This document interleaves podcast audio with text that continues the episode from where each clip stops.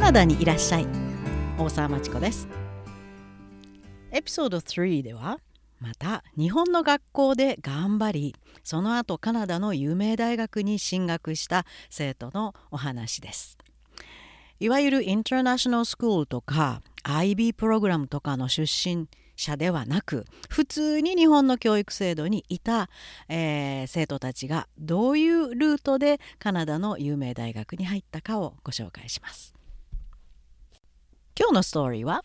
日本の小中高校を経てその後カナダの UBC University of British Columbia に入った男子生徒のお話です。昨日前回も UBC でした。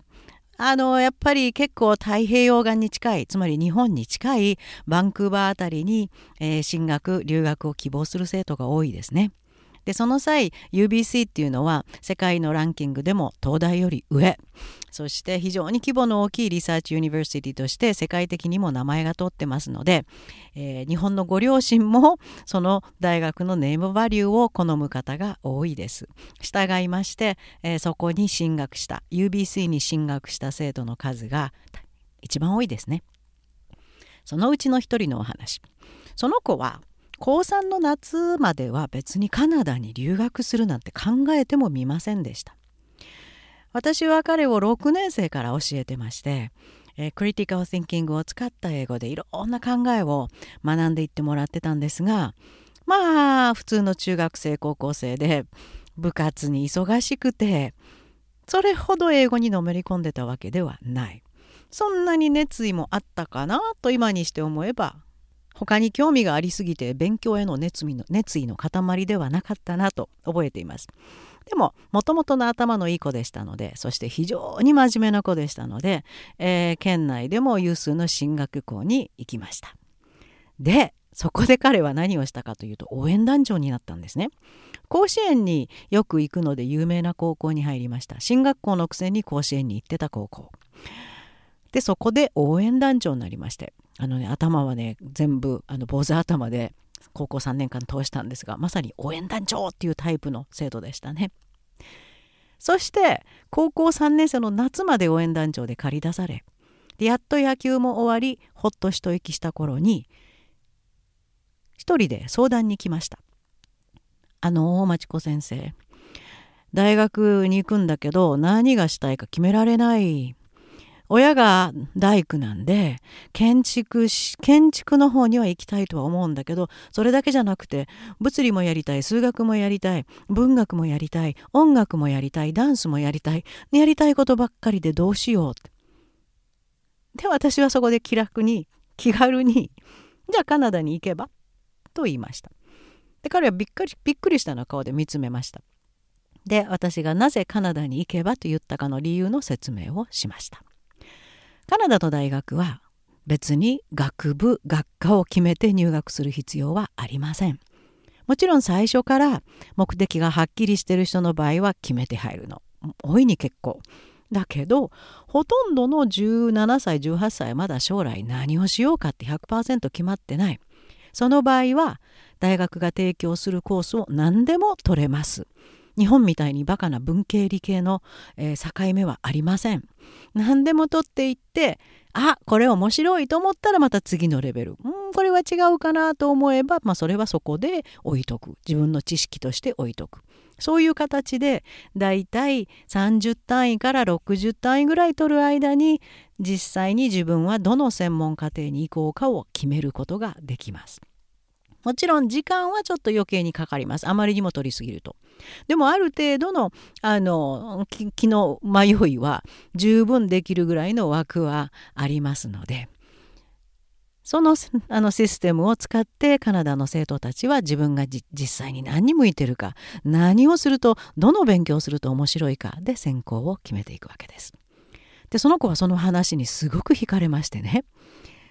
えー、翌々日に早速お父さんとお母さんと一緒にやってきまして。カナダに行きたいです。よろしくお願いします。早かったですね。お父さんがとてもいい顔で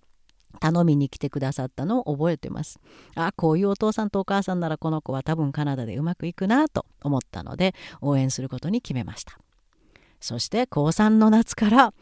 やっと英語のエッセイ critical thinking そして TOEFLの猛勉強が開始しました。まあでも学校も進学校で受験勉強しろ受験勉強しろ模擬テスト課外いろいろ忙しい毎日でしたので思うようにははかどらなかったのも覚えています。にも励ましながらエッセイをいっぱい書いてもらいました。そして日本の高校を卒業後春カナダに。でその当時はまだ高校もカナダの高校も日本人留学生の受け入れに対しては良心的なところがちらほら残ってましたのである高校に目星をつけて456月の3ヶ月聴講生としてグレード12いわゆる彼が卒業した彼は高校3年生卒業しましたね日本で。その同じぐらいの年齢の子つまりカナダの大学に行く準備をしてる現地の高校生と同じクラスを取らせてもらう設定をしましたそういう技が当時は可能でした。いい時代でしたね。今はもうおそらく無理でしょうね。よほど小さな小さな田舎のコネのある高校にでも行かない限り難しいと思います。で、その3ヶ月は非常に彼にとってプラスになりました。いわゆる大学やカレッジの ESL、英語だけのコースに行くよりは実は高いレベルのことを学べます。English 12のクラスにも座れます。あなたは何しに来たの？ここで。あなた本当に英語はできるの？なんて English 12の先生にからかわれながらも泣く思いで3ヶ月その教室に座りました。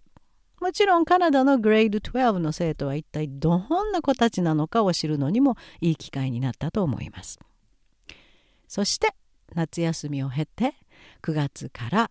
その当時は、えー、州立のカレッジある一箇所担当者いわゆる受け入れ担当者 international student の担当者が日本人の方でとってもいい方ででそのカレッジ自体の方針も足切りの TOEFL 点を設けましてあのレベルが低い生徒は入れないと。ある程度見込みのある